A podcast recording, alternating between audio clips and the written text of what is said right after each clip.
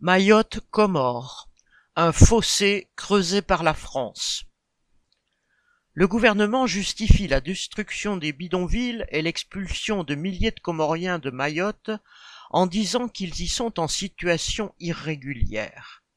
Mais cette irrégularité, c'est l'impérialisme français qui, pour conserver un point d'appui dans cette région du monde, l'a créé de toutes pièces.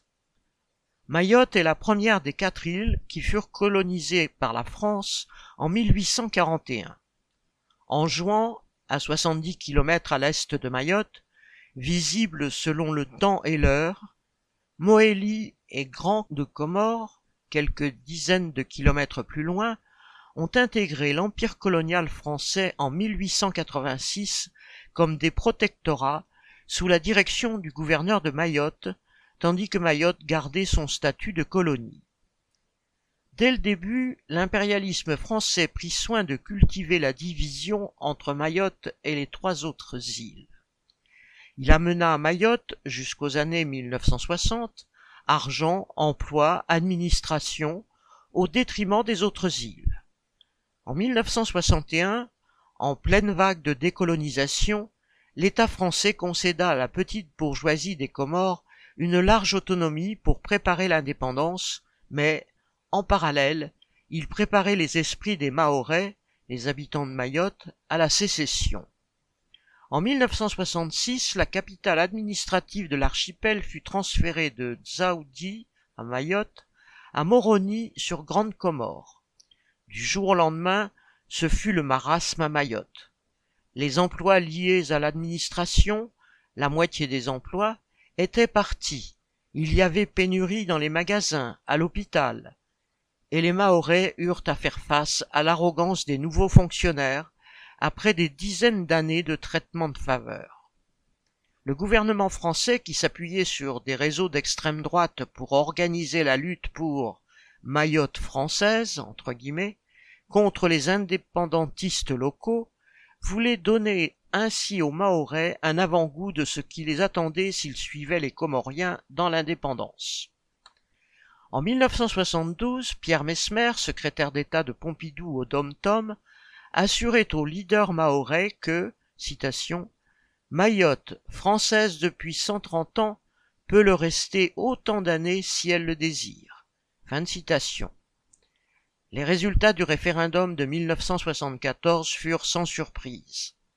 94% des électeurs des quatre îles votèrent pour l'indépendance.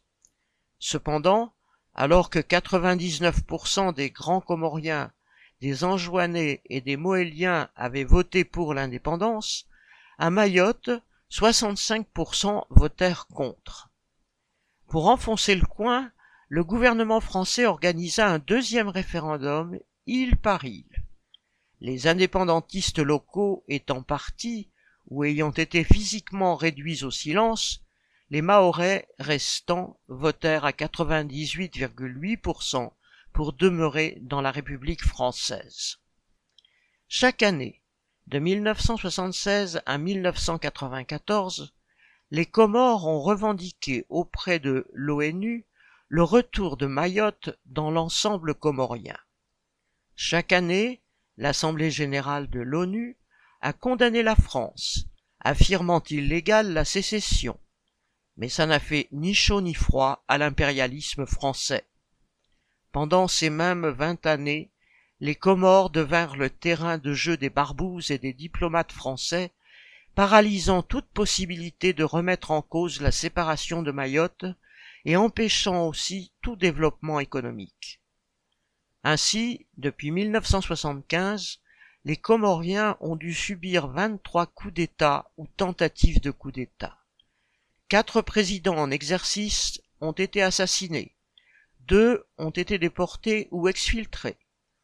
En 1978, le français Bob Denard et ses mercenaires renversèrent le régime en place. Pendant onze ans, jusqu'à l'assassinat du président en exercice et leur exfiltration par les services français en 1989, ces mercenaires accomplirent la sale besogne de la France-Afrique, réprimant les opposants, éliminant les leaders politiques, contrôlant l'économie, n'oubliant pas de se servir au passage. Ainsi, pendant plus de vingt ans, l'impérialisme français n'eut rien à craindre pour sa position dans la région. Depuis, l'État français a continué à creuser le fossé entre Mayotte et les Comores. Dans cet ensemble où auparavant la circulation était libre, un visa est obligatoire depuis 1995. Les contrôles et les expulsions se sont multipliés. Le bras de mer séparant Anjouan de Mayotte est devenu un cimetière pour des milliers de Comoriens ayant voulu fuir la misère sur des bateaux de fortune, les Kwassa-Kwassa, cherchant à esquiver les patrouilles de gendarmerie. Dans la dernière période, l'impérialisme français a renforcé ses liens avec Mayotte, lui donnant, en 2011, le statut de département. Mayotte hérita ainsi des quelques installations nécessaires à la présence de l'impérialisme et de ses soldats, et de quelques infrastructures et budgets bien insuffisants. Bien que la pauvreté frappe plus des trois quarts des trois cent mille habitants, elle est un havre pour les familles qui crèvent de misère dans les autres îles de l'archipel. Les prétendus immigrés, ceux qui, avec tant de Mahorais, peuplent les bidonvilles, ne le sont que parce que l'impérialisme a creusé un fossé entre les îles et entre leurs habitants. Serge Benham